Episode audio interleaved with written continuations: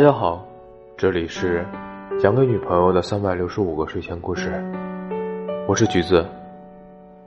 今晚的睡前故事叫做《听雨》。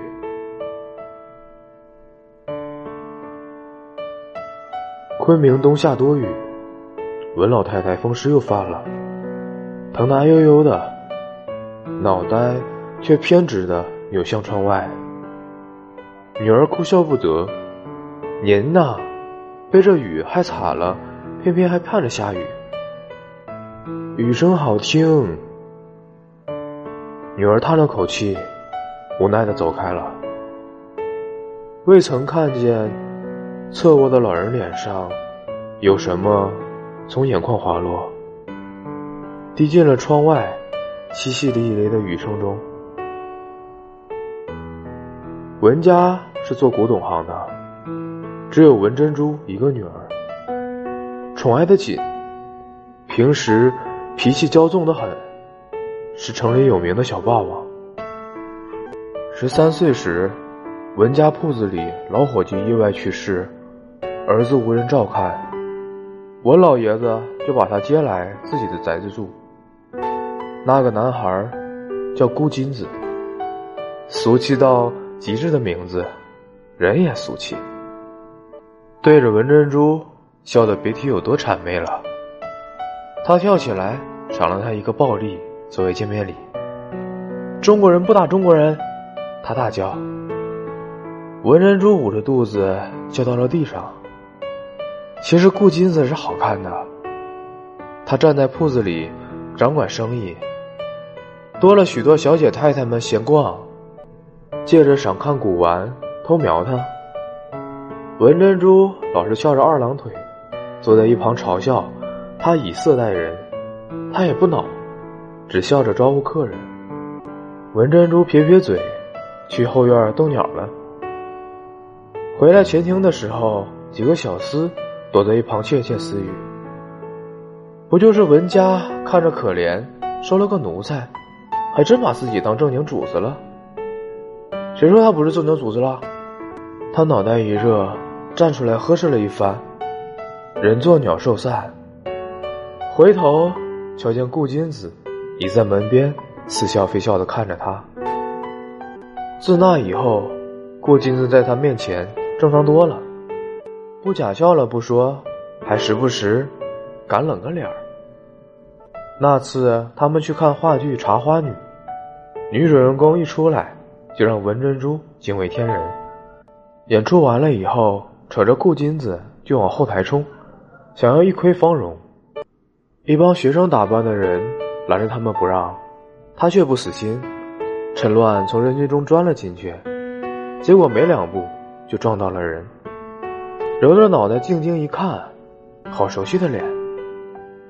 阿叔，完了，你这女装样子还是被人瞧见了。面前男子无奈的望着他笑。手里还抓着女主人公的羊群。那人叫陈叔，办了个话剧社。因为找不到演员，只能自己亲自上阵演茶花女。阿叔还邀请我加入话剧社呢。老爷不会同意的。顾金子沉着脸打算盘，头也不抬。文珍珠气呼呼的跑了。没几天。文老爷子从话剧社把文珍珠抓了回来，好一顿训斥。夜晚，顾金子拿了盘糕点过去，却被他一把打开。顾金子，你什么都不懂。那样庸俗的顾金子，怎么会懂得陈叔的报复呢？他可是要用话剧救人救国的呀。他还是时不时的跑出去，被打，养好了伤再跑。后来文老爷子也不怎么管他了，只一心栽培顾金子。他跟着陈叔演话剧、游行，风餐露宿。有时会想起待在文家铺子里，听着顾金子算盘声入睡的日子，于是拼命摇头，把念头甩去。那日出现了暴乱，陈叔护着他受了伤，他表白了：“珍珠，革命尚未成功。”我现在没心思想这些儿女私情。他哭着出去了，一把黑色的长柄伞撑在自己头顶。是顾金子，他的笑容一下子就垮了，眼泪汹涌了出来。金子，他不喜欢我，他心里只有人民大义。话还未落，被一把搂进了怀里。我喜欢你啊！他慌张的挣扎出来，抬头看着他受伤的表情，又莫名的心里堵堵的。要不你下次雨时再说一遍吧。如果哪一次你说完雨停了，我们就在一起。哦，雨什么时候停的？他什么时候亲上了？他没有想到顾金子会来这次的保卫活动。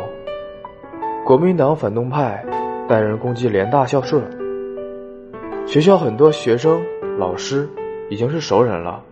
文珍珠不能放任不管。你就负责好好赚钱，等我回来。他踮起脚，在顾金子额头亲了口。他可真高啊！站着的时候又很难才够到。没想到，那是他最后一次见到好好站着的顾金子。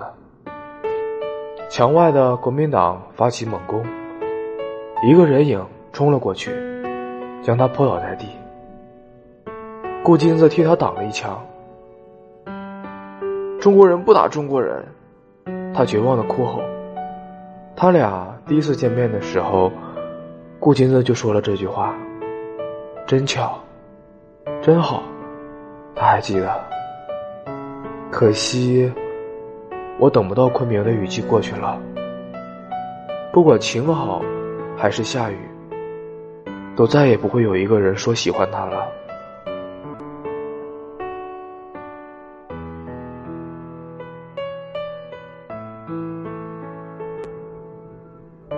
只是听了那么多场雨，却没能在那场雨中说一句“我也喜欢你”。